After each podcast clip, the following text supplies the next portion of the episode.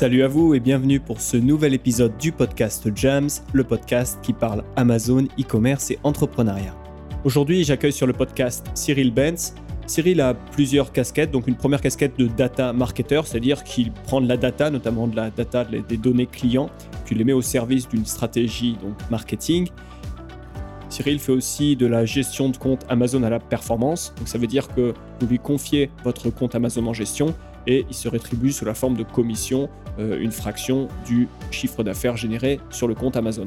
Enfin, Cyril est également infopreneur, il propose des formations en lien avec la vente sur Amazon. Dans l'épisode du jour, on va parler de Chatbot Messenger. Donc on va voir bah, déjà ce que c'est, à quoi ça sert, comment ça fonctionne et comment les utiliser dans différents cas d'utilisation. Donc l'un d'entre eux, c'est par exemple donner accès un lead magnet suite à un achat d'un produit physique. Euh, on peut utiliser les chatbots pour lancer des produits et doubler ses concurrents. Donc euh, vraiment mettre en place des, stratégies de lancement assez fines, vous allez voir, mais surtout euh, qui, ont, qui permettent d'amener beaucoup de patates le jour J. Donc c'est très intéressant quand on veut lancer des produits dans des niches un peu compétitives. Et puis dernier cas d'utilisation, comment fidéliser ses clients. Donc les clients qui ont acheté un produit sur Amazon, comment les faire rentrer dans votre chatbot et derrière être capable bah, d'entretenir une conversation avec eux et de les, leur proposer des produits futurs. Donc on parle de tout ça euh, dans l'épisode du jour et vous allez voir c'est très très riche parce qu'il y a vraiment beaucoup de cas d'utilisation euh, qu'on peut trouver au chatbot Messenger. Avant de lancer l'interview, je me présente, je m'appelle Sylvain Boutry, je suis vendeur sur Amazon et fondateur de Jams. Alors chez Jams, euh, on faisait de l'agence, mais c'est quelque chose que j'ai décidé de mettre en parenthèse pour le moment. Donc l'agence, c'est quand on prend en gestion un compte Amazon pour le développer. C'est quelque chose que je vais plus proposer à des nouveaux clients pour le moment. Euh, par contre, euh, on continue de proposer de l'accompagnement, ça s'appelle aussi du coaching, et aussi des formations. Donc si vous êtes intéressé par de l'accompagnement ou des formations en lien avec la vente sur Amazon, je vous donne rendez-vous sur le site Jams et ça s'appelle jamz.fr, jams.fr. Voilà pour l'intro, maintenant on lance l'épisode. Je vous souhaite une excellente écoute de ma conversation avec Cyril Benz.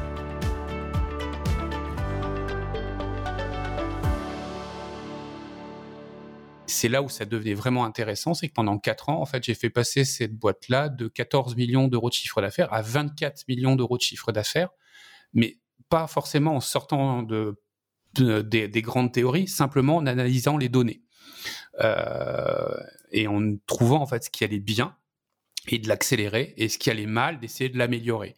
Et c'est la grande règle que j'ai appris, c'est qu'on sait qu'on sait pas et que c'est les données en fait qui sont importantes le point en fait euh, un peu négatif de ce parcours-là, euh, c'est le fait que je déteste manager les gens. Je n'aime pas ça. Euh, et quand vous devez manager une équipe de 24 commerciales hein, derrière, c'est quelque chose que je n'aimais pas faire. Donc j'ai démissionné en 2016 du poste. On a mis un an pour trouver mon remplaçant, qui est ma remplaçante. et en 2017, je me suis mis à mon compte. Euh, et dans des activités en fait qui se rapprochent de ce que je viens de vous dire là, en fait, qui sont autour de l'analyse de données. Euh, et en gros, il y a un métier que j'adore faire qui s'appelle data marketer. C'est en gros, vous êtes tous assis en tant qu'entrepreneur sur des monceaux de données que vous ne savez pas en fait ni analyser ni identifier comme des pépites et ni les activer derrière. mon métier, en fait, à la base, c'était de se dire, quand je me mets à mon compte, le, marché m'attend, euh, les petites entreprises m'attendent sur ce sujet-là, euh, et ben, je vais proposer mes services. Malheureusement, le marché m'attendait pas. Euh, seules les grandes entreprises type L'Oréal, Dolce Gabbana ont, pris ce type de métier. Et c'est ma, ma première activité, data marketer as quand même eu le nez, creux parce que euh, on va dire que le, tourisme en 2020, c'est un peu, un peu plus compliqué. Il y a beaucoup moins de data, de ce que j'ai compris. Les gens ont voyagé beaucoup moins cette année. Euh, donc, euh, bon, d'être parti du tourisme, c'était peut-être pas une si mauvaise chose. Mais donc, OK, c'est pas, pas le data marketing qui a pris le relais. Donc, du coup, c'est à ce moment-là que tu t'es tourné vers, vers Amazon ou que tu as découvert Amazon? Alors en fait, c'est dans le métier de data marketer, en fait, euh, pour la plupart de mes clients, je suis ce qu'on appelle un pisse-froid. Ça veut dire qu'en fait, je ne m'emballe jamais sur leurs produits, je ne m'emballe jamais en fait sur leur stratégie. En fait, je ne veux que de la donnée pour faire de l'analyse. Euh, c'est là où c'est ma zone de confort où je me sens à l'aise. Et en fait, j'avais un de mes clients euh, qui était dans une situation qui était assez bizarre, c'est qu'il avait un site e-commerce où il avait un taux de transformation de 0,15%. Alors pour vous situer en fait ça, en, France, c'est 1,87% la moyenne.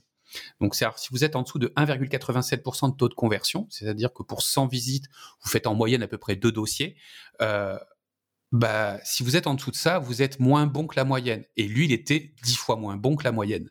Par contre, les mêmes contenus, parce qu'en fait, il avait un plugin WordPress, les célèbres plugins WordPress qui envoient vers euh, Amazon en fait les photos et vos contenus sur la, les sur la, sur des fiches produits Amazon, transformés à 3%, c'est-à-dire 20 fois la performance de son site e-commerce. Et ça, en fait, moi, en tant que data marketer, c'est la piste que je dois étudier, c'est-à-dire de comprendre pourquoi, comment euh, ça se passe. Et c'est à cette époque-là, en fait, que j'ai découvert un univers. Euh, et c'est là où je vous dis, en fait, la donnée est super importante. C'est qu'on est toujours tous les uns et les autres avec des a priori. Euh, et moi, les marketplaces, c'est un a priori négatif en disant, hmm, c'est pas intéressant, je veux du SEO, je veux de la pub Google, je veux machin, etc. Et je veux un site de e-commerce. Et j'ai commencé à gratter pour comprendre pourquoi Amazon était plus performant en fait que la plupart en fait des bah, que, qu'un site de e-commerce. Et c'est là où en fait bah, j'ai une sorte d'illumination parce que euh, je voulais travailler avec des PME PMI, des TPE PMI parce que je voulais en fait les aider à rentrer dans le monde du digital. Et seules les grosses entreprises venaient. Et là j'ai trouvé une clé qui est la clé d'Amazon où c'est peu coûteux, enfin en tout cas moins coûteux, plus performant qu'un site de e-commerce pour pouvoir en fait avancer.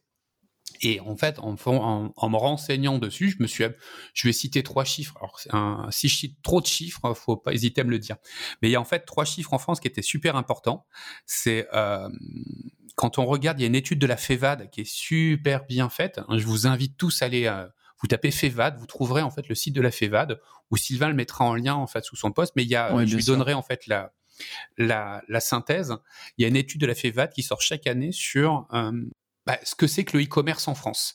Donc c'est un organisme officiel, hein, la FEVAD. Euh, et en gros, bah, pour faire simple, alors là on est euh, on est euh, on est entre deux eaux, mais en fait sur l'année 2019, en fait on a fait 92 milliards d'euros de chiffre d'affaires, et on s'aperçoit en fait que seulement 5% des sites internet ont fait 90% de ce chiffre d'affaires. Ce qui veut dire que tous les gens qui font des sites de e-commerce sont déjà en fait avec entre guillemets pour eux pour eux une erreur c'est qu'ils ont une toute petite part de gâteau avec beaucoup de monde dessus. Ça, c'est le premier sujet. Donc, ce, chiffre de 92 milliards, c'est ça C'est le chiffre d'affaires de tous les sites de e-commerce? En France.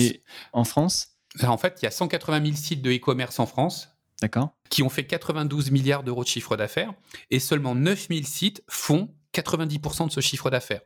D'accord. Et en, gros, c'est là où, quand on fait cette analyse-là, la première erreur que la plupart des gens font, c'est quand ils veulent faire une vente, en, euh, aller faire de la vente en ligne, ils créent un site web.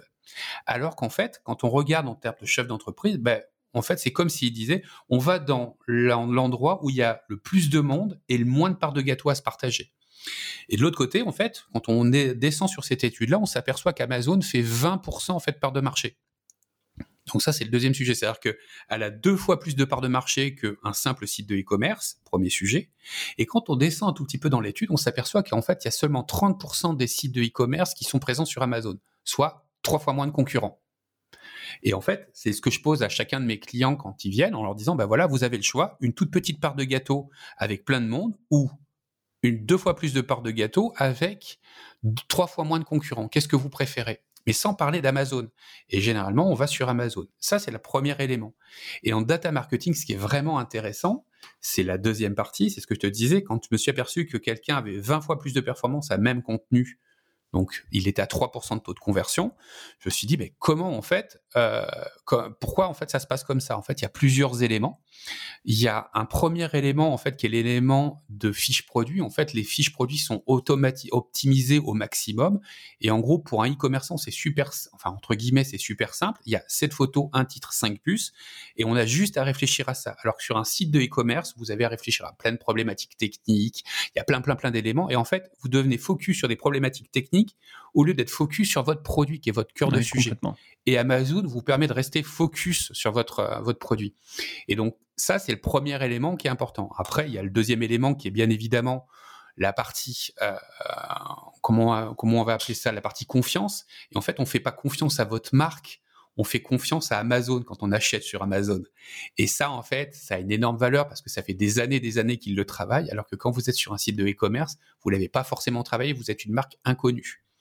Et c'est ça qui fait qu'on a une moyenne sur, euh, sur Amazon de 5,14% de taux de conversion.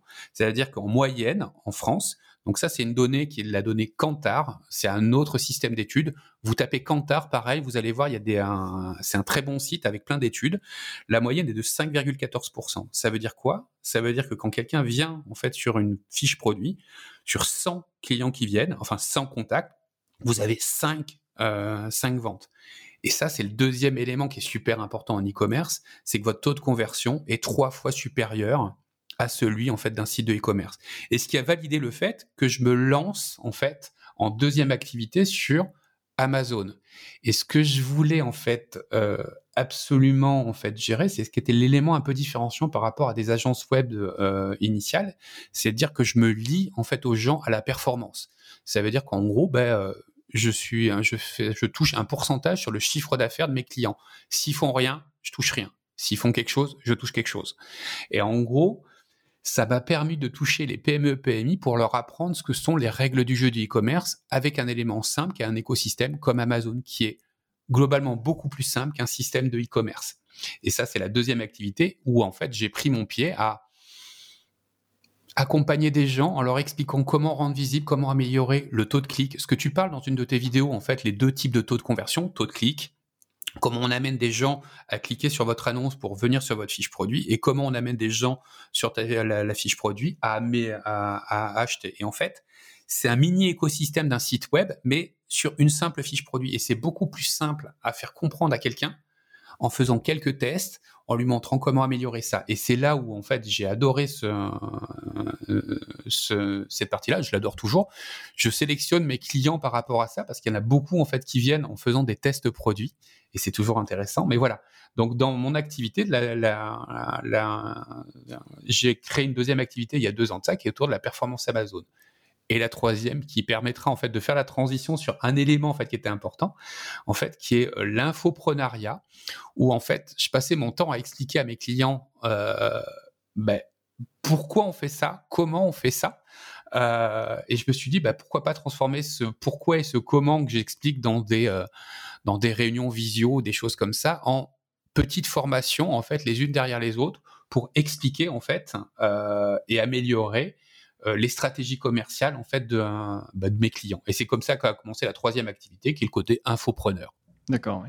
Ouais, ce, ce, dont on va parler aujourd'hui, mais simplement pour revenir, c'est vrai, tu vois, on, on peut dire, on peut reprocher à Amazon, ah bah, ils me prennent 15% de, mon chiffre d'affaires, de mon chiffre d'affaires TTC en plus. Donc, ils, prélèvent même de l'argent sur de l'argent qui n'est pas à moi, de la TVA qui appartient à l'État.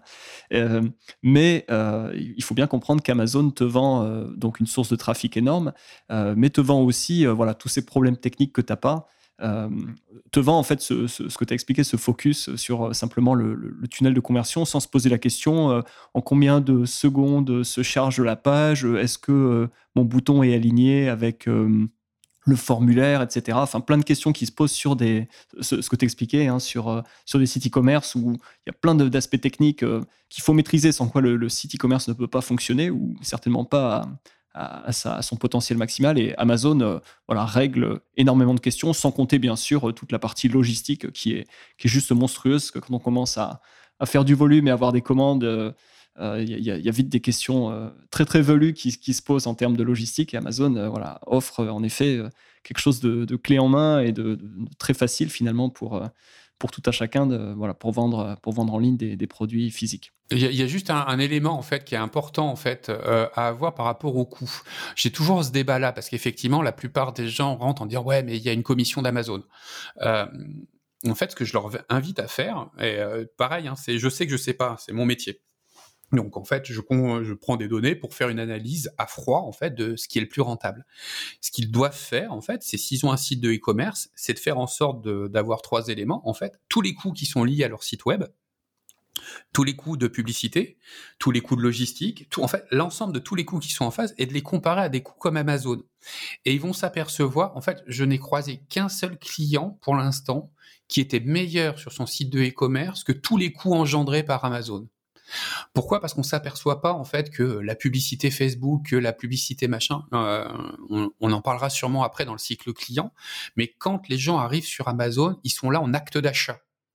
Donc en fait, ils ont déjà passé le cap, alors que nous, on est obligé sur un site de e-commerce de travailler la notoriété, euh, toute une série de choses qui sont en amont, en fait, où on paye de l'argent dans des phases clients en amont, alors que quand on paye de l'argent sur Amazon, on ne paye de l'argent que pour le dernier partie du funnel de transaction, qui est on doit leur vendre un produit parce qu'ils veulent acheter.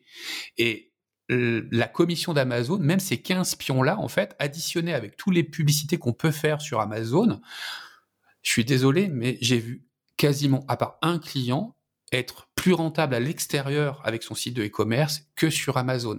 C'est pas pour vendre Amazon. J'invite tous les auditeurs en fait à faire ce calcul-là, de calculer le nombre de publicités.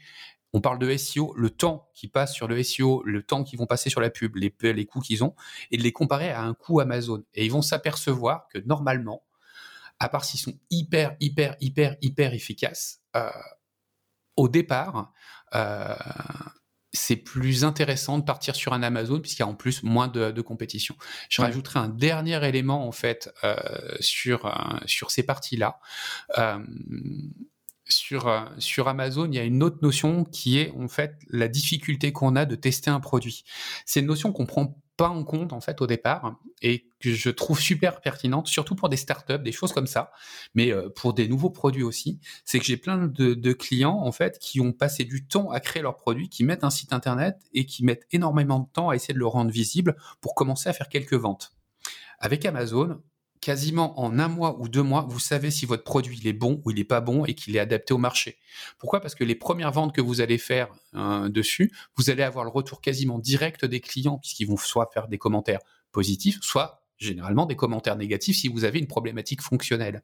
Et Amazon a ceci d'intéressant qu'à 20% de part de marché, si vous mettez votre fiche produit, en deux à trois mois, vous savez tout de suite si votre produit est en adéquation avec le marché alors que si vous faites votre site web, ben, le temps en fait que vous allez entre guillemets perdre, c'est pas le bon terme, mais j'en ai pas d'autre pour l'instant, passer à créer de la visibilité en fait pour le euh, pour trouver la, bonne audience, pour que les gens fassent confiance à votre site internet, pour qu'ils achètent et qu'ils vous fassent un retour, mais ben, c'est peut-être six mois, sept mois avant de commencer à faire quelque chose avec, alors qu'Amazon va, va directement. Donc même si dans la stratégie, parce qu'il peut avoir des choses qui sont, euh, c'est pas la bonne image par rapport à Amazon, par rapport à mes produits. Ce qui est vraiment, moi, super pertinent, c'est de lancer des fiches produits sur Amazon, de se concentrer sur l'argumentaire fiche produit et de tester le marché et de faire sa V1, sa V2, sa V3 éventuellement sur ces fiches produits. Allez, j'arrête parce que sinon je pourrais parler des heures là-dessus. À, ce niveau-là, enfin, la, seule chose que j'ajouterais, c'est euh, il faut simplement que le, produit euh, corresponde à un mot-clé qui est déjà tapé. Oui. J'ai en tête une boîte à histoire. Euh, c'est la marque L'Unique, une marque euh, française. Et tu vois, aujourd'hui, euh, ils vendent sur Amazon, ils vendent bien de ce que j'avais vu. Enfin, ils, ont un concept qui est assez unique. Mais tu vois, personne, avant d'avoir entendu parler de ce produit, je pense, ne va sur la barre de recherche Amazon et tape boîte à histoire pour mes enfants. parce que tu vois, c'est pas un mot-clé sur lequel il y a du trafic. Donc, c'est un peu la, limitation où tu vois le, pendant, c'est si tu as un produit qui n'est pas aujourd'hui catégorisé ou identifiable à un mot-clé, ou à une expression, enfin bref, euh, voilà, tu auras du mal à, avoir de la visibilité même sur Amazon parce que euh, bah, voilà, ça, ça, s'y prête pas, c'est un moteur de recherche et donc il faut, euh, il faut des, mots-clés. Mais par contre, si tu lances une nouvelle boisson, disons, à base de, thé ou je sais pas quoi, tu, pourras forcément te rattacher à des, à des volumes existants. Enfin voilà, donc il y aurait simplement ce, cette précision que, que je ferais. Mmh. Mais oui, je suis d'accord avec toi. En fait, Amazon n'est pas là pour innover en tant que tel. Euh, c'est du marché de masse. Donc, en gros, euh, ça respecte les règles du marché de masse.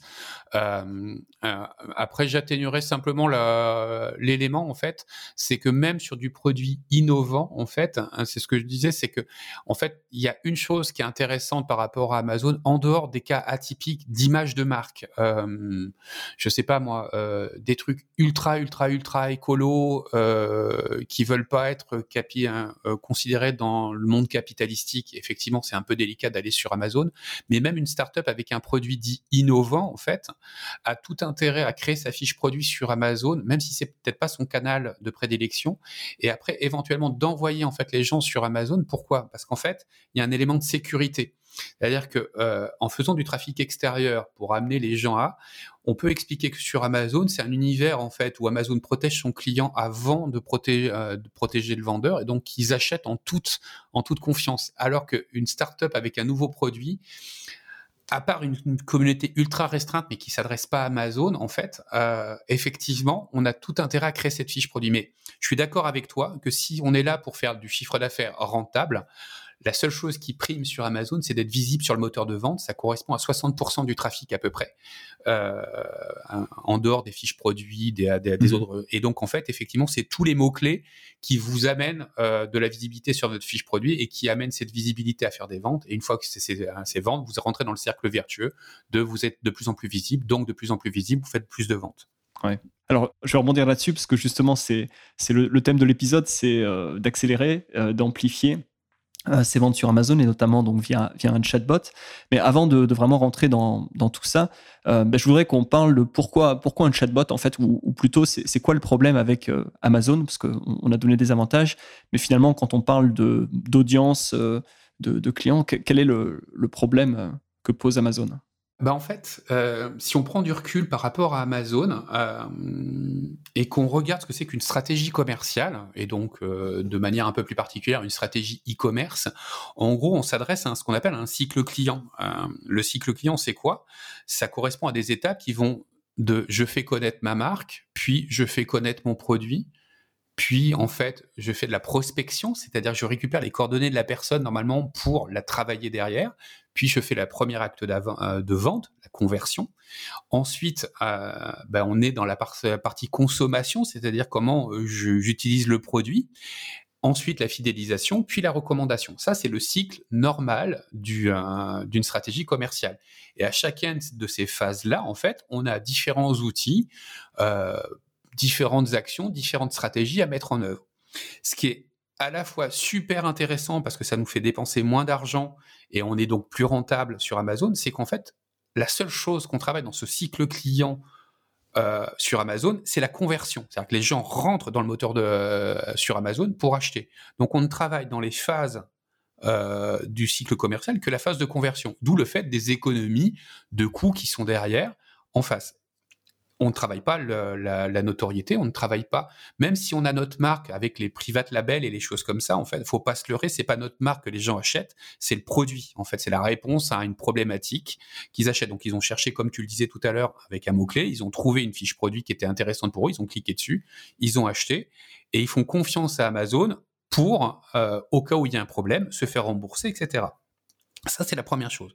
La problématique, c'est que en fait, pour se sécuriser soi-même, en fait, bah, il faut qu'on maîtrise notre audience, qu'on maîtrise en fait une base de données derrière. Et en fait, tout le sujet se trouve là. C'est-à-dire que, en gros, dans un premier temps, on peut se lancer sur Amazon en faisant de l'acquisition parce qu'on n'est pas propriétaire de notre, euh, fichier client. En fait, c'est le fichier client d'Amazon, donc on n'a pas le droit de l'exploiter commercialement.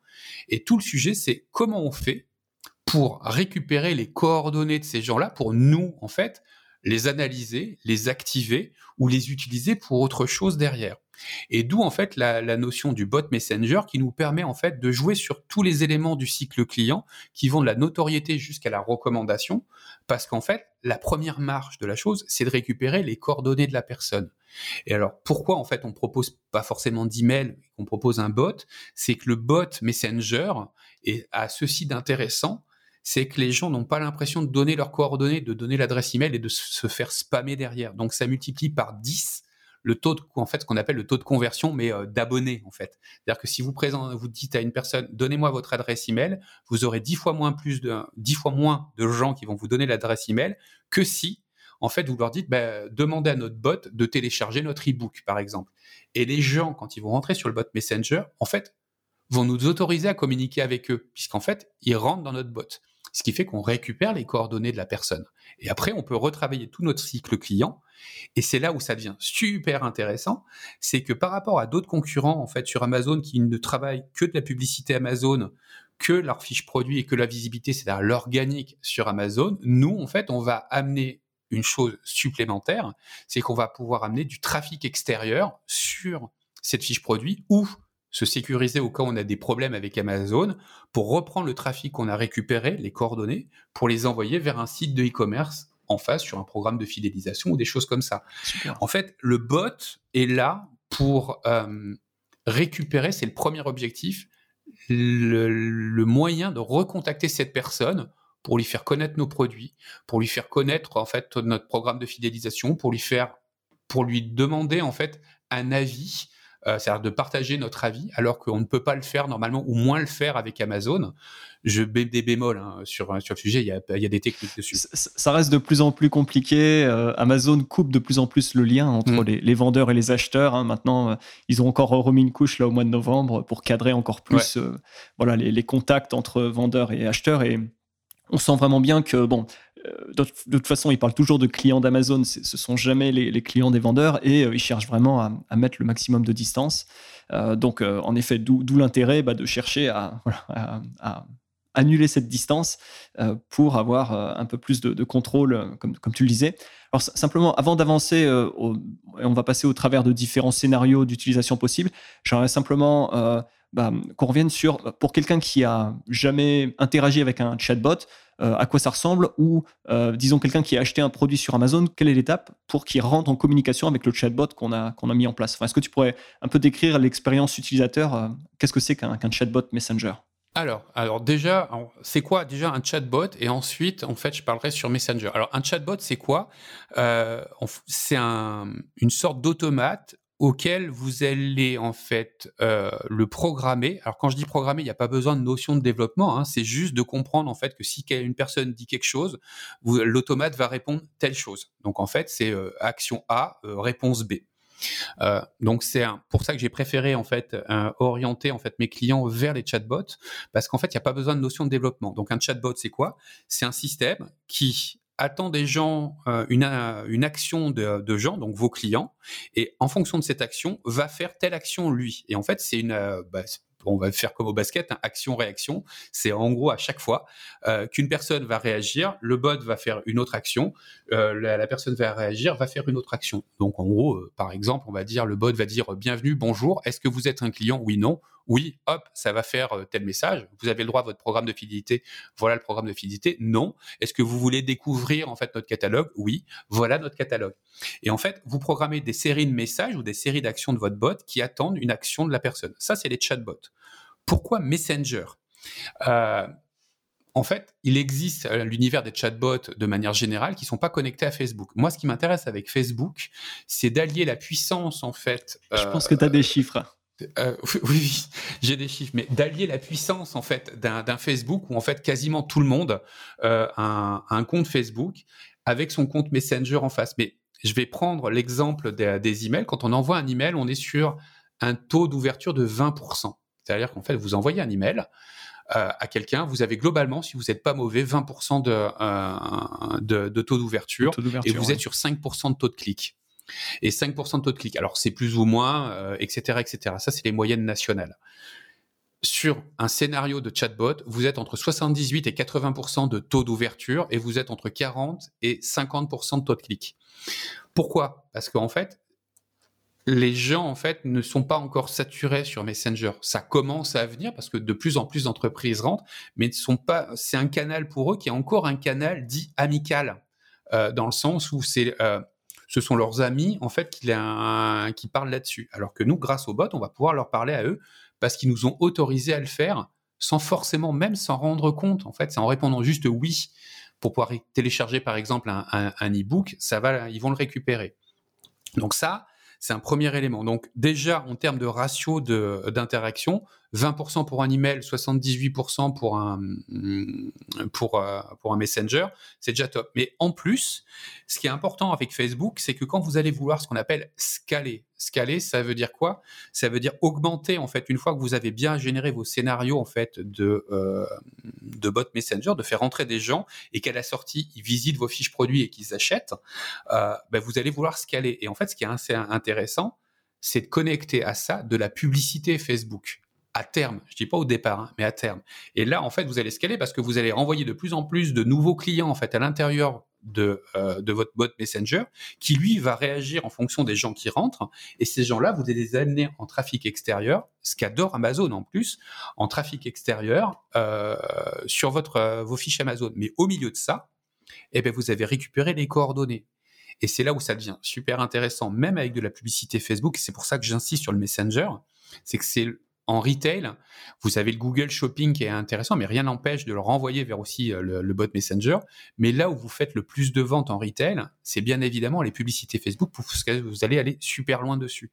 Et là, il y a quelque chose qui est intéressant, c'est qu'au lieu de faire une pub qui envoie vers votre fiche Amazon, où c'est un inconnu que vous, euh, qui a cliqué, qui reste un inconnu, qui reste sur votre fiche produit, là, vous le faites passer par le bot Messenger, ce qui devient pour vous, en fait, un contact que vous pouvez travailler sur la première publicité, donc votre premier produit, mais rien ne vous empêche de le travailler sur votre deuxième, votre troisième, votre quatrième produit. Ce qui fait que vos coûts d'acquisition que vous essayez de baisser, mais vous les baissez même au niveau de la publicité. Et c'est pour ça qu'en fait, on parle de chatbot messenger parce qu'on sait que la plus grosse audience, en fait, c'est les chatbots, euh, c'est Facebook, et que Facebook, son outil de prédilection, en fait, qu'il valorise, parce qu'on reste dans l'écosystème de Facebook, c'est Messenger. Et c'est pour ça qu'en fait, on reste là-dedans. Tout ce qu'on va envoyer comme trafic extérieur, il va nous diminuer notre, euh, notre performance, alors que comme on reste dans son, euh, dans son écosystème, mais il augmente notre performance et notre visibilité. Et c'est là où ça devient intéressant, c'est que c'est un outil où vous n'avez pas besoin d'être un gros développeur, juste un tout petit peu de, créativité sur la façon dont vous écrivez vos messages, mais c'est tout. Euh, de l'autre côté, vous êtes sur un système Facebook qui a je sais plus combien de milliards de gens en fait qui sont connectés dessus, avec un système où vous pouvez adresser n'importe qui en France, en Allemagne, en Angleterre, etc., etc. Et c'est un super début que vous pouvez connecter à Google, à votre site internet, etc., etc. D'où le fait d'un chatbot messenger. Comment en fait ça apparaît euh, au niveau visuel pour les gens? En fait, c'est un truc qui est tout bête. C'est que c'est l'application Messenger alors, pour ceux qui connaissent pas, en fait, c'est comme une messagerie SMS, en fait. C'est-à-dire qu'en fait, imaginons que vous êtes sur Amazon, vous avez un petit flyer avec un QR code. Le QR code vous amène directement sur, sur une interface, en fait, avec un message où le, premier message du robot, ça va être Bienvenue, on vous connaît pas. Est-ce que vous désirez avoir votre bonus? Euh, là, il y a une petite question oui/non, en fait. Oui, tac. Et là, c'est là, à ce moment-là, où bah, s'enchaînent les différents messages. Donc, c'est un peu comme une interface pour ceux qui connaissent pas Messenger. Je vous référerai super simple, comme un SMS, en fait. C'est-à-dire que ça vous ouvre une interface de SMS où vous avez le premier message du bot qui incite à, ce que vous répondiez. Quand vous répondez vous, en fait, ça envoie le deuxième message, etc., etc., etc. Et c'est une suite de messages au fur et à mesure. Et tous ces messages sont donc, enfin, on les rédige en, en amont. C'est pas euh, le chatbot euh, fait de la conversation avec de l'intelligence artificielle ou quoi. C'est simplement on fait passer les gens au travers d'un tunnel de différents chemins en fonction de leur action. C'est un peu un livre dont vous êtes le héros, si on veut, pour ceux qui ont connu cette époque-là. Exactement. Euh, ouais. Et voilà, bien trouvé. On, fait, voilà, on, envoie les gens là où on veut. Et donc, on, va parler de, différents scénarios que, que les gens peuvent suivre, enfin, et, qui, se, qui se retrouvent dans, dans la formation euh, chatbot euh, Messenger aussi que, tu proposes. Et le premier, c'est euh, l'accès au, lead magnet, téléchargement d'e-book.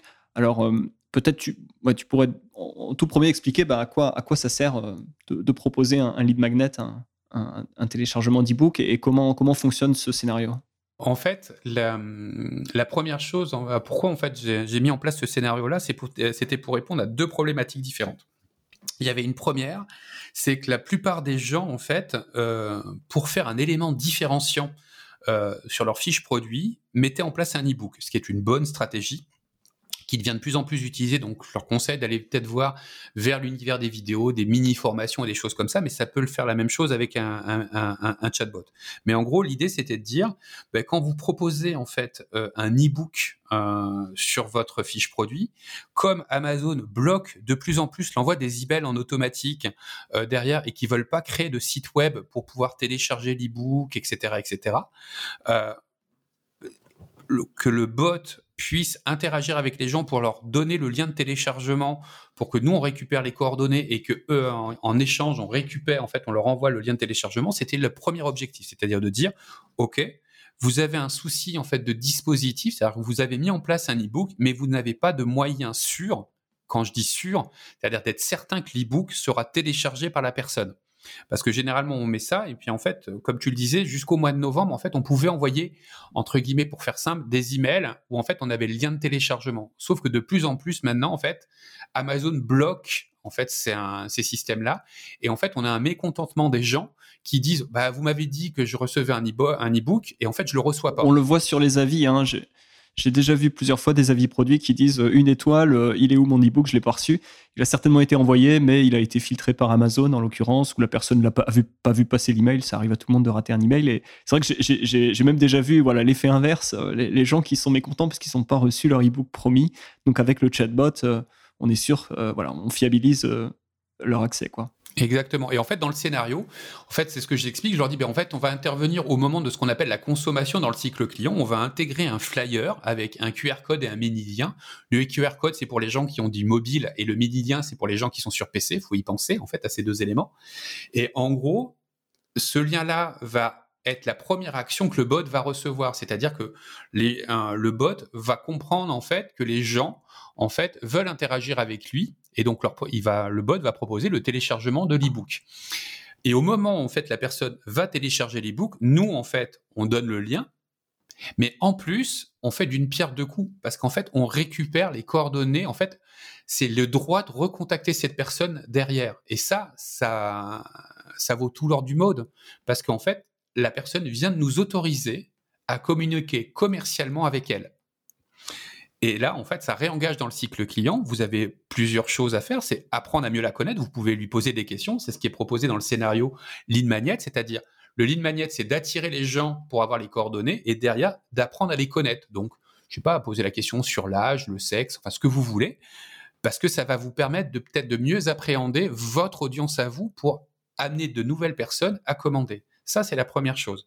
La deuxième chose, en fait, c'est que grâce à ce lead magnet, c'est ce qu'on montre dans le, module, c'est comment créer le flyer qui soit un passage obligé pour pouvoir un, augmenter la vélocité des commentaires, c'est-à-dire de dire, bah voilà, euh, on pourrait, euh, si, vous, êtes content de notre produit, ben, n'hésitez pas à partager. Donc, on a en fait dans le lead magnet cette capacité de dire, bah, comment en fait on arbitre entre des gens où on pense qu'ils vont avoir un mauvais avis et de ceux qui vont avoir un bon avis. Ça, c'est la première chose. Et ça va amener en fait à constituer notre base de données pour les scénarios en fait qui sont derrière, qui vont être de la fidélisation, de la recommandation. Pour rappel, c'est le cycle client en fait qu'on a de l'autre côté, c'est qu'on va servir de ces gens-là pour dire ben OK, recommande-nous à d'autres amis. OK, nous, on a un catalogue qui fait, euh, je sais pas moi, 50 euh, unités, enfin 50 produits différents. Voilà notre, euh, nos prochains produits. Et ça, c'est ce qu'on appelle l'engagement produit. Tu sais, dans le, dans le cycle client, on avait la notoriété et qu'on faire comprendre, connaître les produits. Les gens sont arrivés sur Amazon par un produit. Ils n'ont pas forcément vu le store, ils n'ont pas forcément vu d'autres produits, ils ne connaissent qu'un seul produit. À toi de faire connaître grâce au bot, et c'est ce qui se prépare dans les, les scénarios. Donc le scénario 1, c'est là pour se dire, comment en fait je fais en sorte de récupérer le moyen de contacter les clients qui ont commandé un de mes produits sur Amazon. Et ça fait un dernier élément, c'est que ça te sécurise toi, en fait, au cas où il t'arrive quelque chose sur Amazon pour X raisons. Je vais prendre un, exemple tout bête. J'ai un client qui l'a fait de cette manière-là avec les bots. Au moment de l'arrêt, en fait, euh, tu sais, au premier confinement, les entrepôts Amazon ont été fermés. En France, oui. Et lui, il avait encore du stock chez lui, en fait. Et il a pu faire des ventes, en fait, de ces nouveaux produits pour se créer de la trésorerie dans le bot Messenger avec les gens qui avaient acheté sur Amazon. Et en fait, il continuait à faire des ventes, mais que sur son bot Messenger, parce qu'on peut connecter de la vente en ligne à l'intérieur en fait du bot Messenger sans avoir forcément de site internet. Je dis pas qu'il faut le faire, hein. je dis juste qu'en fait, c'est des moyens quand on est bloqué par euh, Amazon, par exemple l'entrepôt était fermé à ce moment-là, de rebondir parce qu'on le cœur d'un e-commerçant, c'est quoi? C'est son audience, en fait, c'est sa base de données, c'est que ça.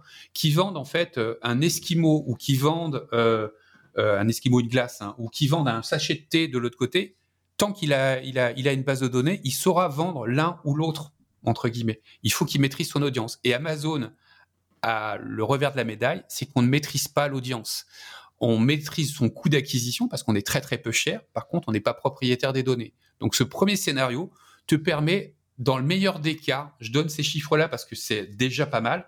Euh, j'ai, euh, honnêtement, on est sur une moyenne de 12% au maximum du maximum sur ceux que j'ai, sauf aux États-Unis où j'en ai un qui est monté à 35% en fait de lead magnet, mais ils sont plus habitués, habitués à ça.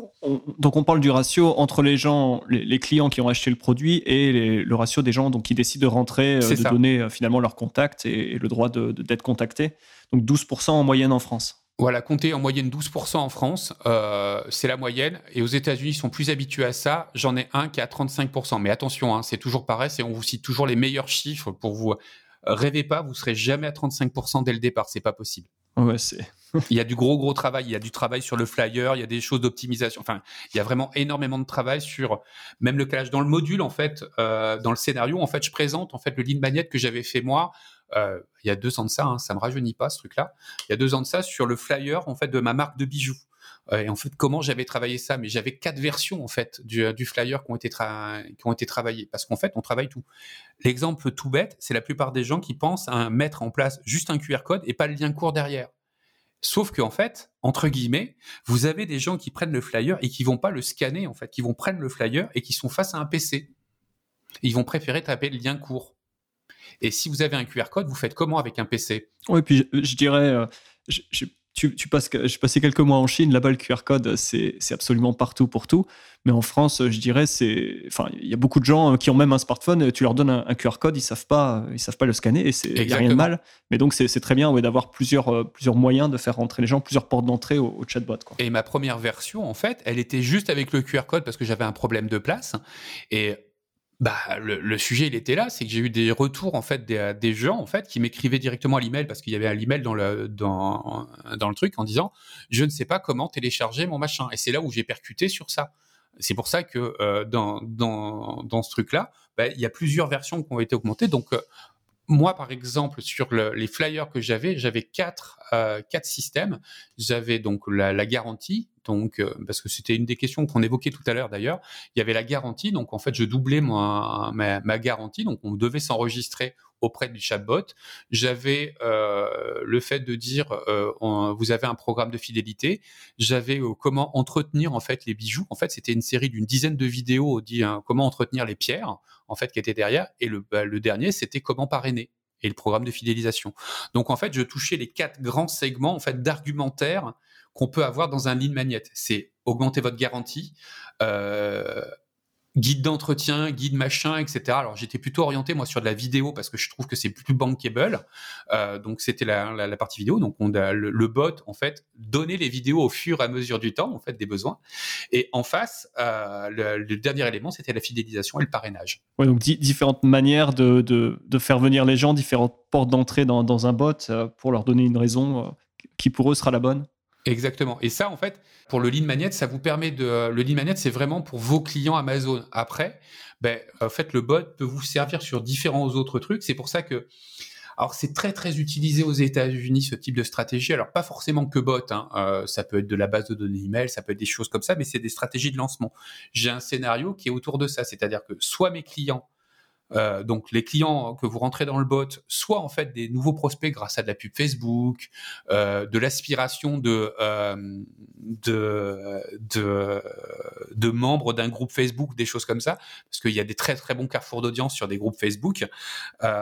En gros, de, préparer en fait ce qu'on appelle un, lancement de produit où en fait votre stock n'est pas encore arrivé en fait euh, sur Amazon et tout le sujet en fait c'est de faire en sorte de faire un maximum de ventes dans les 30 à 60 premiers jours parce que ça augmente très fort votre visibilité en fait sur le deuxième cycle, c'est-à-dire le cycle du deuxième mois en fait. Dans le premier mois en fait de votre lancement de produit, vous êtes sur 28 jours.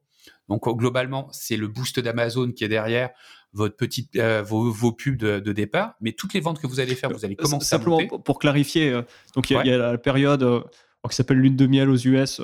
Donc, oui. les 28 premiers jours, on a un boost de visibilité par rapport aux, aux fiches produits déjà établies. Euh, puisque finalement Amazon laisse sa chance aux produits ou aide les, les, nouveaux produits, mais ça dure que 28 jours. Et donc le but, c'est avec euh, le scénario dont tu parles, de d'envoyer la, la, sauce, on va dire, de mettre le paquet sur ces 28 premiers jours pour euh, bah, signaler à Amazon que c'est un produit qui se vend, qui plaît, et, et derrière euh, surfer sur cette vague. C'est ça. Et en fait, on a, on a prévu un scénario, en fait, qui est le lancement de produits. Et en fait, c'est de réussir à doubler les concurrents. En fait, pour donner un ordre d'idée, j'ai fait un, même un test. Alors, euh, pour ceux qui me connaissent, en fait, ils l'ont vu dans certaines des vidéos. C'est, en gros, on a fait un test sur un tapis de jeu de société, en fait, qui était un tapis vert où il y avait juste les sept photos et un titre, pas de puce, pas de commentaires. Et juste avec ce lancement-là, en fait, on est passé numéro un des ventes. Alors, attention, euh, j'atténue mon propos. On a des, euh, c'était des niches, en fait, qui sont pas peu compétitive au départ. Donc quand on lance ce truc-là, on peut aller très très vite. Mais 28 jours plus tard, on est passé numéro un des ventes, ce qui a permis en fait d'avoir le sticker et de continuer à capitaliser derrière. Pourquoi? Parce qu'en fait, au tout départ, en fait, on fait de la pub, on propose à nos clients euh, d'autres produits, ce produit-là, en disant, ben voilà, euh, on va lancer ce produit-là bientôt, on pose deux, trois questions dessus, on les remercie derrière, et on leur donne un code de réduction, en fait, à maximum d'une hauteur de 50%. Le scénario permet même en fait d'utiliser ce qu'on appelle des codes de réduction à usage unique, c'est-à-dire qu'en fait un seul code est utilisé pour chacun des clients de manière semi-automatique. Donc résultat des courses, on maîtrise même les niveaux des budgets sur lesquels on est sur les codes de réduction. Et quand on lance, on dit que le code est valable sur 30 jours, le mois en fait, et on sait qu'on va faire nos ventes sur ces 30 jours-là par rapport aux gens qu'on a préparés en amont. Pour vous donner un ordre d'idée, alors attention, hein, pareil, là c'était euh, à une époque où en fait il y avait quand même moins de compétition et que ces, ces techniques-là étaient moins connues, mais pour vous donner un ordre d'idée, sur la vente des bijoux, j'ai fait quasiment 40 000 euros sur le premier mois. En fait, sans même faire de pub au départ. Pourquoi? Parce qu'en fait, j'avais posé sept questionnaires de sept questions, c'était les chakras, hein, c'était les pierres naturelles. Donc dans ce milieu-là, la lithothérapie, hein, c'est quelque chose qui était important. Et en gros, j'avais posé ouais 49 questions à ces gens-là, et à chaque fois, je leur donnais un bonus, et ce bonus-là, en fait, était doublé s'ils m'invitaient quelqu'un de, leurs amis à répondre au questionnaire. Ce qui fait qu'à la fin, je suis arrivé à 2700 personnes avec quasiment aucun investissement en publicité. Et quand mes stocks de bijoux sont arrivés, ben, j'ai proposé mes codes de réduction qui étaient valables un mois. Et en fait, j'ai eu 1000, 1100, 1150 personnes en fait qui ont commandé ces bijoux-là. Donc tous mes stocks ont été quasiment vidés. D'accord. Et c'est des gens que tu avais recrutés euh, via de la pub Facebook sur des groupes qui sont rentrés dans ton chatbot, c'est ça?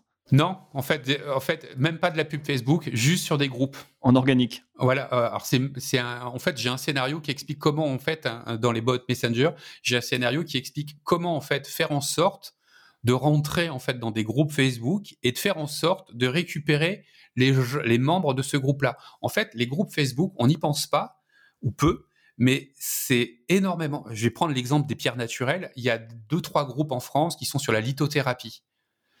Ben, une fois que vous savez identifier ces, groupes-là, vous savez que ces gens-là sont appétents en fait aux pierres naturelles. Donc, pendant un mois, vous les travaillez, vous mettez en place en fait un des, euh, c'était un des scénarios que je présente dedans, et ce qui fait qu'en fait les gens rentrent dans votre bot pour répondre aux questions.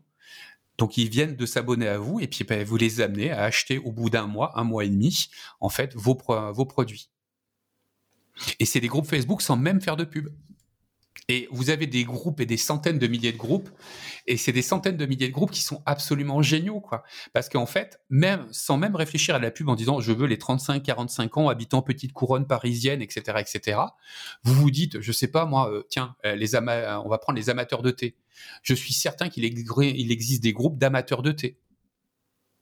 Eh ben, vous rentrez dans ces groupes-là. C'est des gens en fait qui, qui, ne jurent que par le thé. Ouais, qui, qui ont déjà fait quelque part, ouais, qui se sont signalés comme étant euh, amateurs de thé, ouais, que, que, tu viens cueillir pour rester dans, dans l'idée, euh, que tu fais rentrer dans, que tu vas faire mariner, comment on dit, infuser, dans ce infuser euh, avec ton bot. Et le jour J où tu veux lancer ta, ta théière avec ton, ton, pack de thé, tu leur dis ça y est, c'est dispo et vous avez 20%. Et là, tu envoies, tout le monde sur Amazon et, et tu fais un carnage. Ouais. Exactement. Et en fait, ça amène au cœur du sujet du, du lead magnet, c'est pour toujours baisser les coûts d'acquisition. On est toujours dans cette mécanique-là. On rajoute ce qu'on appelle une loupe virale parce qu'on considère que qui ressemble, ça semble. Et c'est pour ça qu'en fait, Messenger devient puissant. C'est qu'en fait, tous vos amis, en fait, bah, des gens qui sont passionnés de lithothérapie ont des gens en fait qui aiment la lithothérapie. Si vous leur dites, bah voilà, je te propose 5% en fait euh, sur ce produit-là, si tu m'amènes un ami, je te double ta cote de réduction. Donne-moi un ami. Et en fait, cet ami est partagé dans Messenger. Ce qui fait qu'on reste dans le même écosystème. C'est en expérience client, c'est facilitateur en fait pour le pour la personne, puisqu'en fait, elle est dans son Messenger, son pote est à un ou sa copine est à un clic d'elle, lui envoie le lien en fait de parrainage, et vous vous rentrez dans la boucle avec un funnel où le bot répond la même chose. Donc on a automatisé le funnel et une fois que les gens sont prêts, le vote stock arrive, vous envoyez, ce que permet en fait le bot Messenger, qu'on appelle un broadcast, c'est comme une newsletter en fait. C'est on envoie un message global à tout le monde en disant mon stock vient d'arriver, vous avez 30 jours avec votre code de réduction. Et donc tu as, construit comme ça ta liste, les gens se sont tagués euh, les uns les autres parce qu'en effet, euh, voilà, ils, se connaissent. Enfin, on a toujours des, gens autour de soi qui ont, qui ont les mêmes intérêts. Et donc, euh, ouais, on, tu, tu enfin, avec, c'est vrai que c'est, quelque chose que, tu vois, l'email typiquement ne peut pas faire parce que si, si la personne t'avait donné son email, bon, bah, tu as son email. Le jour J, tu peux lui envoyer un, email, il va tomber dans l'onglet promotion de, de, Gmail. Et puis, il n'y a aucun moyen de. Enfin, il y a très peu de chances que cette personne partage le mail à 20 personnes en disant c'est super, allez-y, achetez tous. Alors qu'avec le, chatbot, tu peux comme ça, ouais, faire, faire grandir ton audience. Ah ouais, euh, en fait, c'est dans, c'est en quelques secondes et en surtout en plus. Alors, je dis pas qu'il faut pas avoir l'email à terme. En fait, tout le tout le sujet en fait en marketing direct, il y a en fait il y a une phrase, il y a une célèbre phrase qui dit en fait c'est envoyer le bon message à la bonne personne au bon moment. C'est ça la règle en fait en marketing direct. Et en fait, moi j'ai fait un amendement qui envoie en fait c'est envoyer le bon message à un maximum de bonnes personnes en fait par l'un ou l'autre des canaux. Ça veut dire quoi? Ça veut dire qu'en fait, plus on a de canaux de marketing direct, plus en fait on a des chances de faire envoyer le, message à la personne. Donc imaginons euh, une des techniques que je propose dans les scénarios, c'est de dire bah voilà, ce que vous proposez, c'est vous envoyer en fait le message d'alerte du code de promotion en fait en disant le code de promotion est à disposition, voulez-vous le recevoir? Oui, donnez-nous votre adresse email, on vous envoie une email. Ben en fait, on vient de récupérer le deuxième canal de marketing direct. Et en fait, on peut contacter les gens par bot ou par email. Et grâce à ça, en fait, eh bien après, derrière, on pourrait dire euh, sur l'email, sur un autre produit, comme on a le premier et le deuxième, donnez-nous votre numéro de mobile pour envoyer par SMS. En fait, le sujet du marketing direct, c'est de récupérer plusieurs cordes à son arc. Là, pour l'instant, la première que, que, je donne et qui est pour moi la plus performante au départ quand on veut se faire la main sans avoir besoin d'investir énormément de compétences, c'est le bot Messenger. Mais après, on peut aller très très loin dans des trucs.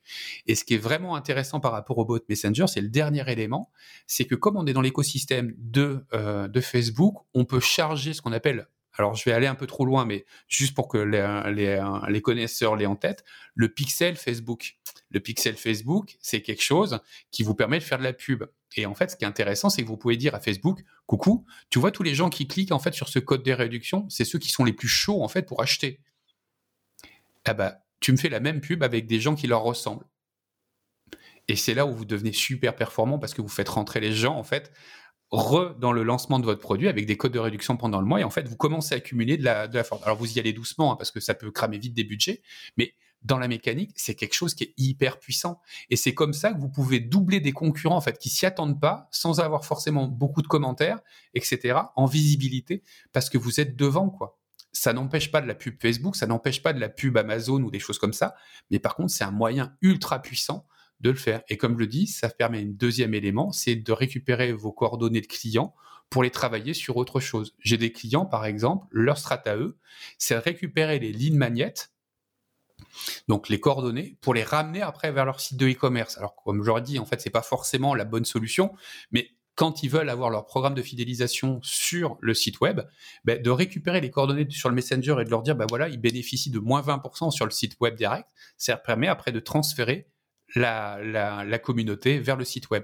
C'est le troisième élément en fait de scénario. de la récupérer l'email, euh, voir les coordonnées postales parce que euh, c'est ça. On n'en parle pas beaucoup en e-commerce, mais le, tu, tu, peux encore faire des campagnes de, mailing postal, tu vois, si, si tu as des clients sur euh, des adresses. ah ouais, c'est génial. parce que les gens reçoivent des sollicitations, des emails, voilà, de, partout, mais rarement une carte mm. d'un site e-commerce, une carte postale. Où, et il y, y, a plein de choses à faire aussi. Ah non, mais c'est absolument génial ça. Il y a énormément de, canaux de marketing direct. Le papier est de plus en plus abandonné parce qu'en fait, il coûte cher, mais en fait, c'est qu'une notion de coût. En fait, c'est pas une notion de performance. Et c'est ça qui est délicat, c'est que la plupart des gens pensent coût et pensent pas performance. Des fois, en fait, il est plus performant, comme tu le dis, en fait, d'envoyer une lettre papier un petit flyer, ne serait-ce que la bonne année, des machins comme ça, en reproposant un certain nombre de choses derrière, parce que les canaux, en fait, sont saturés. Euh, mais il y a des choses qui sont toutes bêtes. Hein.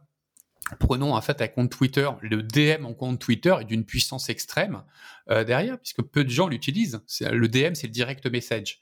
Euh, d'envoyer un message sur Twitter, en fait, euh, je prends l'exemple de Cap Vacances, on a fait quasiment 500 000 euros de chiffre d'affaires en envoyant à tous, tous les abonnés des différents comptes Twitter de nos concurrents, en fait, un direct message en disant vous avez une chance sur 40 de vous faire rembourser vos vacances ça m'a rien coûté en fait. Ça m'a fait 500 000 euros de chiffre d'affaires.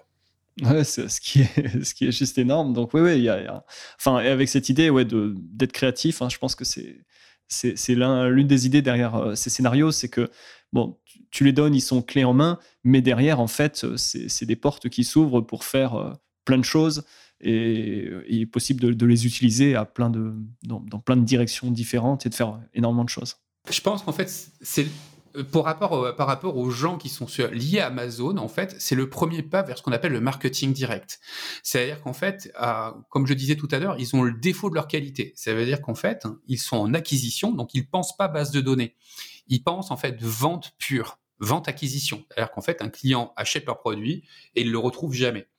En gros, pour marcher la, pour faire l'étape suivante, pour moi, en stratégie e-commerce, il faut qu'il se constitue une base de données. Et le scénario le plus simple, en dehors du truc facile de l'email, c'est le bot Messenger, parce que ça ne réclame pas ou très peu, en fait, de compétences dites techniques. Ça réclame juste de savoir écrire. Euh, donc en gros, euh, il y a un peu de paramétrage technique, hein, connecter votre page Facebook à votre euh, euh, à votre compte, euh, à, votre bot Messenger. Mais à part ça, il y a très très peu d'éléments techniques qui sont derrière. Et c'est pour ça que je trouve ça génial parce que c'est le premier pas vers le marketing direct qui fait qu'après, une fois qu'ils ont commencé à prendre goût et qu'ils s'aperçoivent en fait euh, bah, qu'ils peuvent faire reconsommer des gens. parce qu'au tout départ, sur Amazon, la plupart des gens ont un, produit, mais euh, quand ils ont le deuxième, le troisième et le quatrième, ben, grâce au premier, s'ils ont mis des lignes magnétiques, ils ont capitalisé. Donc, ils peuvent lancer le deuxième de meilleure manière, le troisième de meilleure manière et le quatrième de meilleure manière, en fait. Et si, en plus, ils ont des clients qui ont adoré leur premier produit, ce sera plus simple pour eux d'avoir des commentaires sur le deuxième et le troisième, etc., etc. C'est pour ça qu'en fait, le marketing direct, pour moi, en fait, c'est un élément qui est avant, j'aurais pu faire une, euh, on va dire, une formation sur comment amener du trafic extérieur. En fait, en publicité Facebook, c'est le plus simple à comprendre au départ. Sauf qu'en fait, je trouve que c'est le marketing direct qui donne la plus grande puissance en dehors d'Amazon pour doubler tes concurrents, en fait. Parce qu'en fait, la plupart des, euh, des jeunes euh, e-commerçants sur Amazon pensent fiche produit, ça c'est super important, mais ne pensent pas base de données à côté. Et donc, en fait, un moyen de se différencier, c'est ça. Et puis, on, pourrait dire, euh, tu, commences à voir euh, aussi les limites euh, du, toi, de, la pub Facebook. Euh, typiquement, le profil, c'est le dropshipper tu qui monte une, une boutique en une demi-journée, qui, qui met en place de la pub Facebook. Enfin, j'ai rien contre les dropshippers, mais simplement, ce qui se passe, c'est que bah, c'est de plus en plus cher de faire de la pub euh, sur Facebook, c'est de plus en plus cher sur Google, c'est de plus en plus cher partout. Et euh, bah, en fait, si tu cherches simplement à, faire une vente euh, donc de manière très transactionnelle, tu achètes du trafic, tu, fais des ventes, ça va dans tous les cas devenir de, plus en plus compliqué d'être rentable sur ce genre de, de, tactique parce que trop, trop simple ou le coût d'acquisition trop cher. Et comme tu l'expliquais euh, très bien, le, du coup, il faut avoir une, vision euh, un peu plus dans la temporalité, euh, se dire je vais, je vais essayer d'avoir donc une, une LTV, une, je ne sais plus comment on dit en français, mais enfin que, le client achète plusieurs fois pour lifetime value en fait. Lifetime value, ouais. enfin bref, de, je pense que le, de toute façon, l'inflation du, du, clic sur Internet va faire que bah, ne pourront survivre, alors c'est peut-être un peu radical comme idée, mais ne pourront survivre que, que ceux qui, qui voilà, construiront euh, plus que euh, simplement voilà, du, trafic qu'on envoie sur une offre et puis on, convertit et puis, puis bye bye, euh, puis on passe à la source de trafic suivante ou au, client suivant. Je pense que dans, tous les cas, c'est le passage obligé pour la suite ah sur Internet. Mais en fait, deux. Il y a, deux éléments qui sont super importants à, avoir. Donc, c'est ce que tu disais, c'est effectivement de fidéliser tes clients. Ça, c'est ça, c'est l'élément en fait qui est qui est important quand tu peux. Alors, fidéliser pas forcément sur le même produit, hein, mais sur des produits de ton catalogue. Et en fait, dans le scénario en fait euh, 3, en fait, il y a autre chose, c'est se servir des gens pour le cycle de recommandation. Et recommandation, ça se voit de trois manières différentes. Tu as la recommandation quand tu fais un avis. Donc en fait, c'est la personne euh, qui donne un avis des commentaires. Donc il y a un des scénarios qui explique comment en fait augmenter le nombre de commentaires, la vélocité. Mais le deuxième élément en fait, donc là c'est en fait du one to few, c'est-à-dire le client en fait qui donne un avis auprès de gens qui sont des inconnus pour lui. Le deuxième, la recommandation qui ultra performante, euh, c'est quand un client te recommande un de ses amis.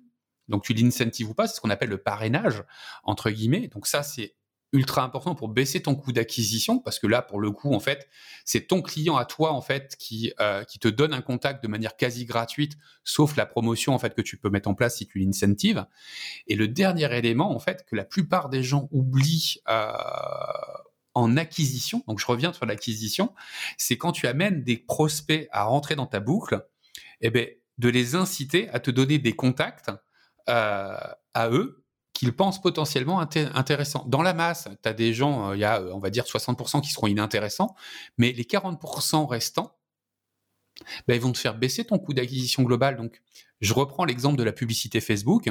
Tu dis, bah voilà, jusqu'à 50% de réduction, les gens rentrent dans le bot Messenger, tu as le droit à 10%, donne-moi un contact, tu as le droit à 10 de plus, donne-moi un contact, tu as le droit à 20 de plus, etc., etc.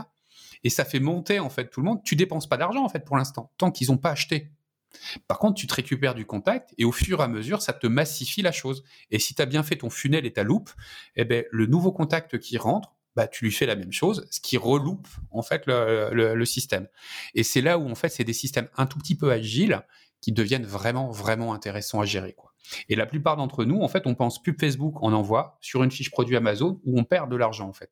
Ouais, non, c'est vraiment euh, intéressant. Euh, donc, tout cet aspect, ouais, construction d'audience en amont, tu les envoies sur une offre. Derrière, tu as en, aval, on va dire, euh, tout le côté fidélisation, recommandation.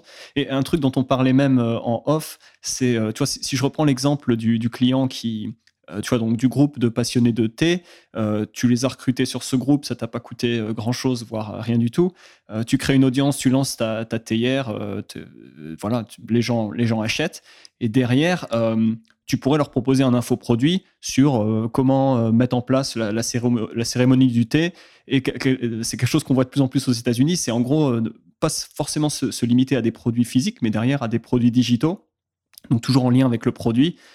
Et, bon, avec du coup les avantages du, digital, tu n'as pas de frais de stockage, t'as. Enfin bref, et, donc tu, parlais de ça en off, recruter même des experts pour créer les infoproduits. Enfin, il y, a énormément de choses à faire en aval une fois qu'on a ce, ces contacts-là et, qu'en fait, on, a euh, comme ça une audience qui est ciblée sur un, sur un domaine en particulier. Enfin, les possibilités sont énormes. Il y a énormément de choses en fait là-dessus.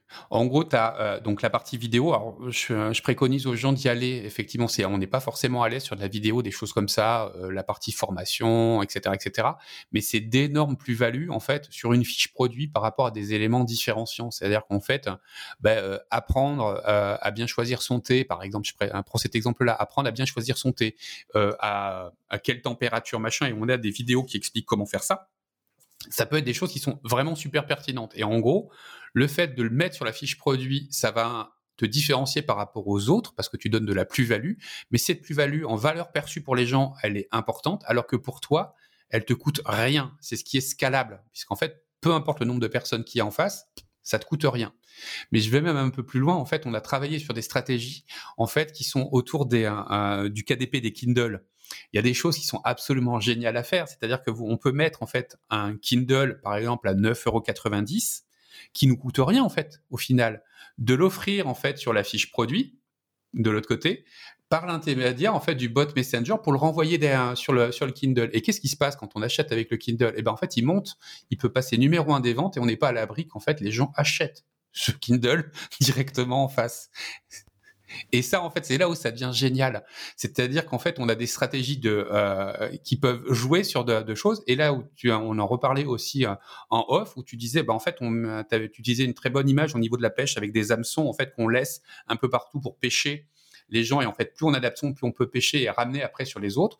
Eh ben, le Kindle, ça peut être une très bonne stratégie derrière, parce qu'en fait, c'est de faire un livre qui est dans l'écosystème d'Amazon il n'y a rien de compliqué pour faire ce livre-là, de proposer un code de réduction de l'autre côté, mais nous, ça nous coûte rien. C'est si le, système est bien fait.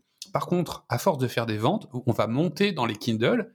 Et moi, j'ai des, gens, par exemple, sur des recettes de date, en fait, qui font euh, aller 500, 600 euros. C'est pas grand chose, mais 500, 600 euros par mois sur un livre de recettes qu'on avait prévu d'offrir. Ça se prend, hein. ça se prend. Et c'est malin. Enfin, ce serait dommage de ne pas le faire. Voilà, et en fait, c'est plein, c'est plein de choses comme ça où faut vraiment imaginer ça parce que, et aux États-Unis, ils deviennent vraiment bons en fait là-dessus. C'est pas la vente one shot qui est derrière, c'est toutes les ventes en fait qui sont directes, euh, qui sont indirectes derrière, qui ramènent à capitaliser dessus. Et c'est pas forcément sur le site de e-commerce, hein, c'est capitaliser sur d'autres produits qui sont autour.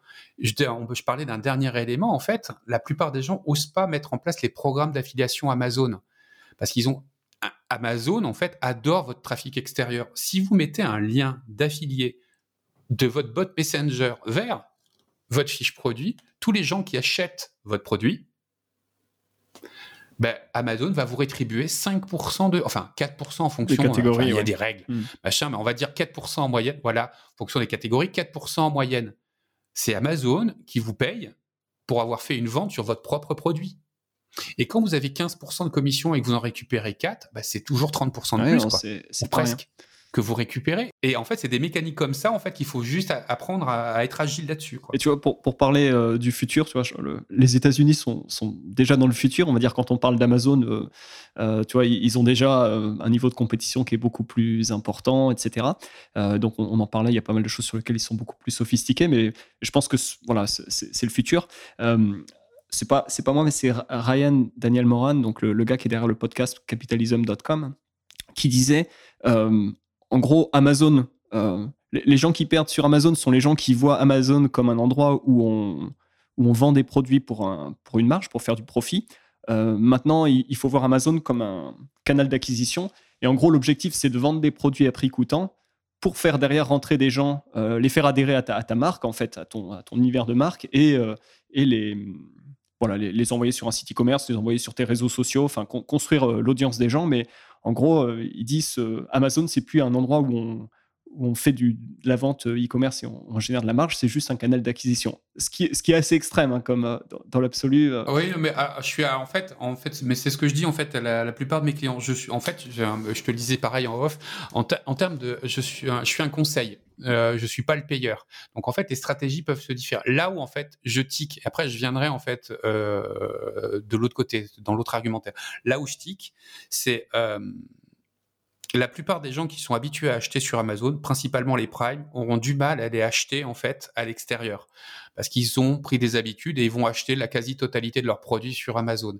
Donc euh, ça se teste, mais faut pas en fait, euh, c'est un, faut pas forcer si ça ça ne fonctionne pas. Autant accompagner la vague.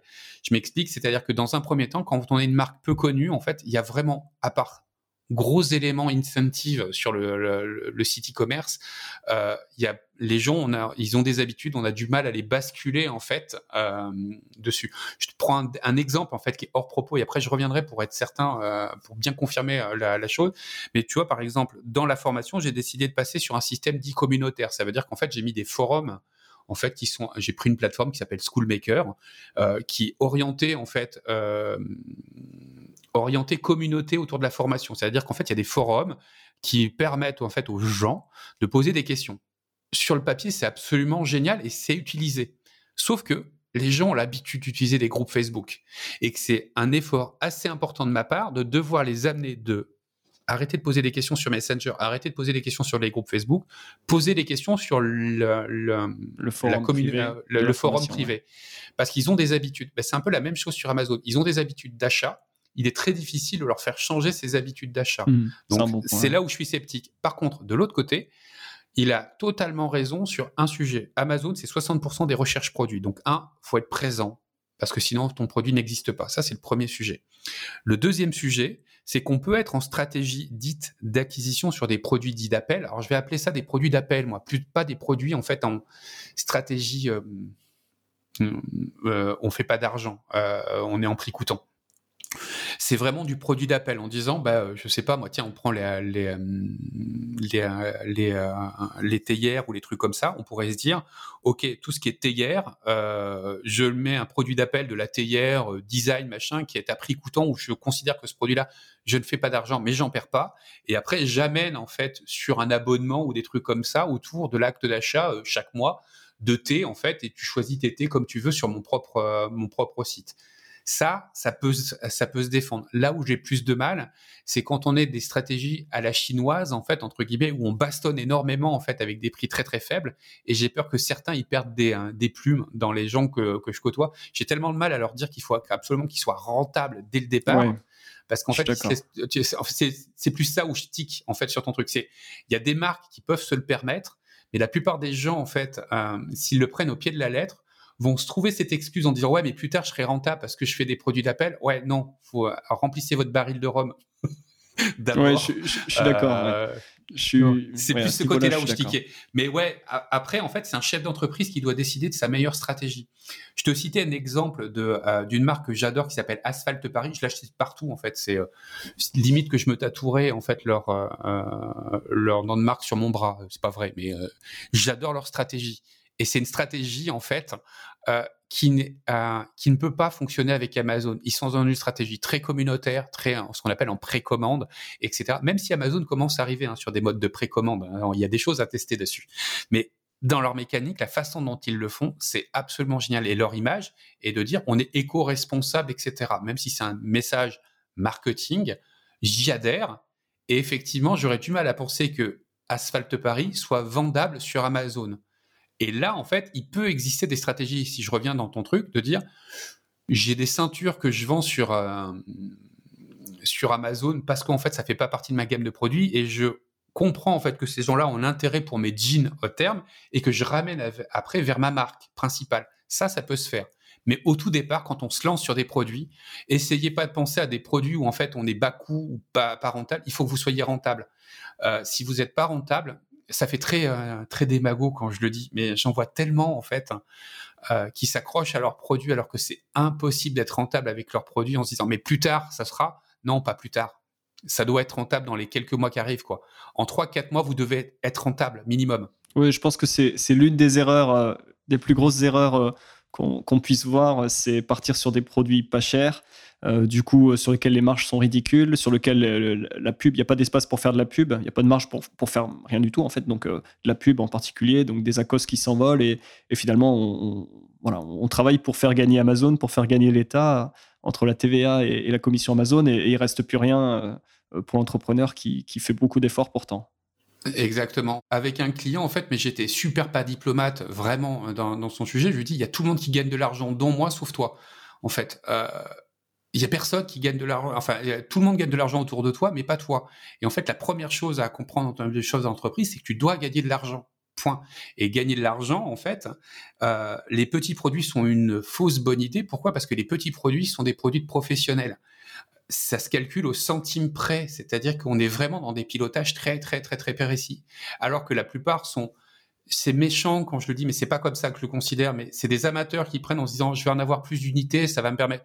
Ouais, mais sauf qu'en fait, comme vous calculez très mal vos coûts de revient, vous calculez très mal vos stratégies de publicité, etc., etc., vous bouffez tous vos budgets avant même d'avoir commencé à apprendre.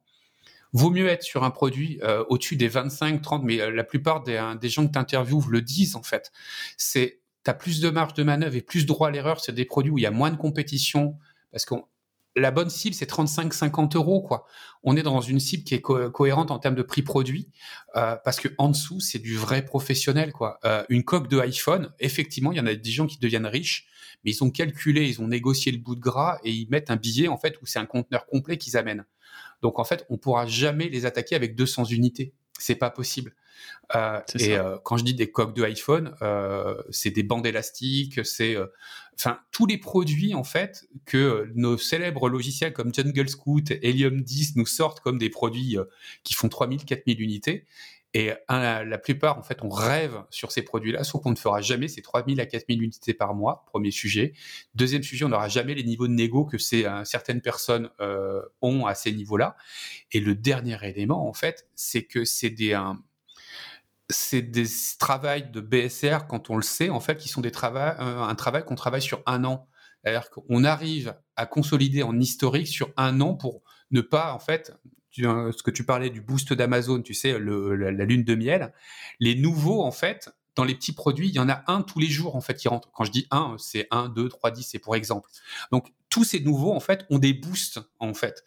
Et si on n'arrive pas à sortir de ces boosts-là, en fait, on ne paye que pour essayer de sortir du lot tout le temps de ces boosts qui ont. Et comme il y a des nouveaux tous les jours, ben on n'arrive jamais à en sortir et qu'il faut travailler un an. J'ai un client, euh, on arrive à peine à sortir en fait. Alors je citerai pas son produit, mais il a un produit en fait qui est en produit petit et léger, donc à moins de 9 euros. Mais j'ai mis plus d'un an à commencer à être rentable sur son produit. Alors il s'est accroché, il voulait absolument. Je trouvais que c'était une connerie. On s'est engueulé vraiment très très très très fort. Il s'est accroché. Comme je dis, le conseiller et pas le payeur. Là, il commence à sortir sa rentabilité. On aura une réunion la semaine prochaine sur le sujet. Je vous raconte ma vie pour décider de si oui ou non on continue. Mais dans, le, dans la mécanique, faut se dire que ces produits-là sont durs euh, et extrêmement durs. Et même avec des stratégies de bot, même avec des stratégies machin, c'est pas c'est pas ce sujet-là. Et euh, c'est pour ça que ces petits produits, ouais, on peut faire du produit d'appel, mais pour en revenir à ton à ton argumentaire, oui, Amazon peut être un très bon canal d'acquisition. Oui, on peut avoir un site de e-commerce de l'autre côté. Euh, c'est une décision du chef d'entreprise.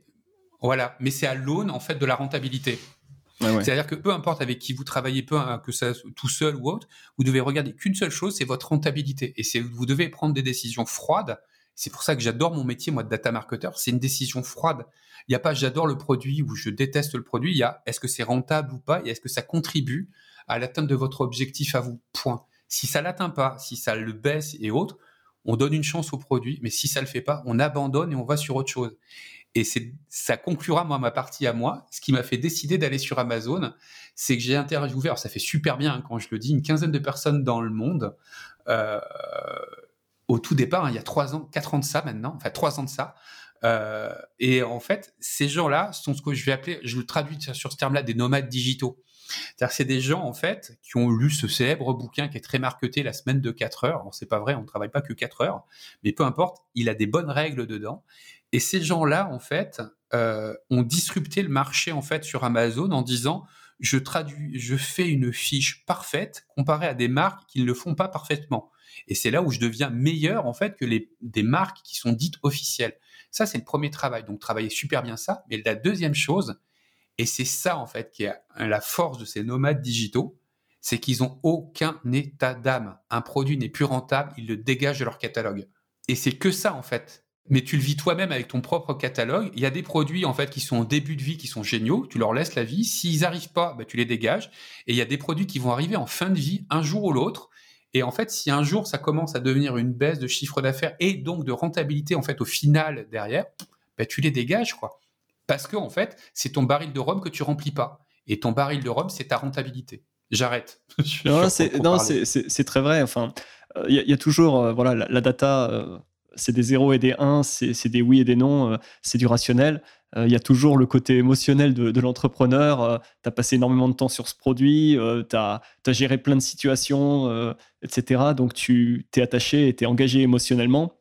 Et ça peut être dur de, se dire bon bah euh, ouais ce, produit me rapporte plus ou voire il me coûte, euh, il immobilise mon cash. Enfin donc euh, au bout d'un moment c'est il faut savoir effectivement affronter la, réalité. Et je pense que c'est une qualité de l'entrepreneur que de, savoir regarder la réalité en face. Hein. On, ne peut pas rêver. C'est ce que je te disais en fait au tout départ. Tu sais quand j'ai pris une dette de 900 000 euros en fait il y a 20 ans de ça. Mm c'est ce que ça m'a appris parce qu'en fait, je me suis accroché à mon truc en disant je vais pouvoir m'en sortir. Ça a accumulé de la dette. Et comme j'étais euh, entreprise individuelle à l'époque, auto-entrepreneur n'existait pas, hein, c'était entreprise individuelle, tu te retrouves à connaître les 12 huissiers de Clermont-Ferrand euh, par leur petit nom parce qu'ils frappent à ta porte, parce que tu n'as pas su dire non et dire j'arrête sur ce truc-là. C'est exactement ça en fait qu'il faut savoir faire, même si on a passé du temps en fait là-dessus. C'est que au final, le vrai bon chef d'entreprise, c'est celui qui est agile et qui est capable de dire je me coupe un bras pour sauver tout mon corps en fait de l'autre côté je suis très euh, anxiogène dans ce que je dis, mais je vois, tellement en fait de gens qui me contactent en disant il me reste un budget de 500 euros, euh, qu'est-ce que je fais? Je lui dis t'arrêtes parce que tu n'es pas capable sur un budget, sur un produit à 9 euros, faut arrêter. Tu repars à zéro.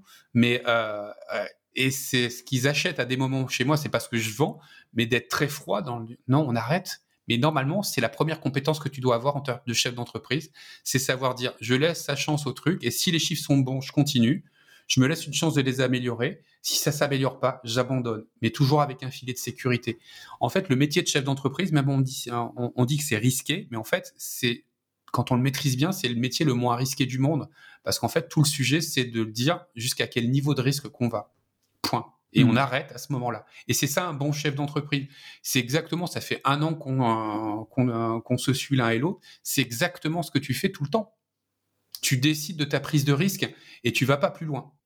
Tu joues pas au poker ou au loto. Ouais, parce que comme tout entrepreneur, je me suis brûlé les ailes sur euh, plein de trucs et, on apprend des leçons euh, péniblement, lentement, mais, mais, avec un peu de chance, on les intègre et, on avance. Écoute Cyril, ça a été un plaisir. Euh, simplement pour donc les gens qui nous ont écoutés jusque-là, mais je suis sûr qu'ils sont nombreux, comment est-ce qu'on en apprend plus sur ta formation Bot Messenger? Comment est-ce qu'on te retrouve, qu'on te contacte, enfin tout ça oh, Pour faire simple, en fait, il y a un site qui s'appelle nanakia.fr, N-A-N-A kia.fr. En fait, c'est un, site web. Alors, il est fait euh, de manière assez rapide, mais c'est le, premier sujet. Puis après, vous pouvez me contacter sur LinkedIn, Cyril Benz. Je répondrai avec euh, grand plaisir euh, à toutes les questions en fait qui sont derrière. Mais le site d'Anakia vous enverra en fait sur tous les différents lieux qu'il y a.